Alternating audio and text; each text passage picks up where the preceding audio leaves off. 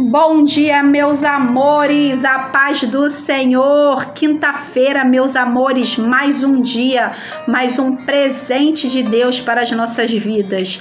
Hoje, 4 de fevereiro, nossa leitura, Jeremias capítulo 45.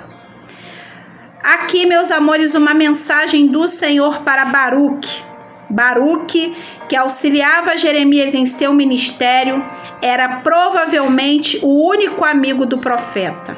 Baruque está queixoso e cansado. Andar com o profeta, meus amores, trouxe a Baruque muitas expectativas de coisas grandes. Coisas grandes, meus amores, na terra, como honra e reconhecimento do homem. Porém, Jeremias era rejeitado pelo povo e, consequentemente, Baruque também. E Baruque, meus amores, buscava reconhecimento do povo. Esse é um capítulo de resposta. Deus ouve a oração de Baruque e responde através de Jeremias, seu companheiro.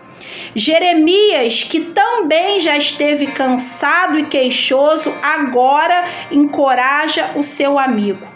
Eu percebo aqui, meus amores, algo muito simples e que muitas vezes passa desapercebido. Deus ouve você. Deus ouviu Baruque, meus amores. Deus está respondendo uma oração de Baruque. Ontem, meus amores, em meu secreto com o Senhor, eu perguntei a ele: Senhor, nesse momento, quantas pessoas o Senhor está ouvindo? Quantas orações agora está chegando aos teus ouvidos? E hoje pela manhã o Senhor me respondeu: Filha, eu ouço você. No momento em que você está orando, você está sendo ouvida, ouvido pelo Senhor. Através dessa leitura, meus amores, Deus me respondeu: Eu ouço você. Quando eu busco o Senhor, o Senhor me responde. Aqui, meus amores, a resposta do Senhor é: não busque reconhecimento humano, não busque reconhecimento terreno, pois a terra que edifiquei vou destruir, o que eu plantei vou arrancar. Busque a mim e a sua recompensa é: você vai sobreviver.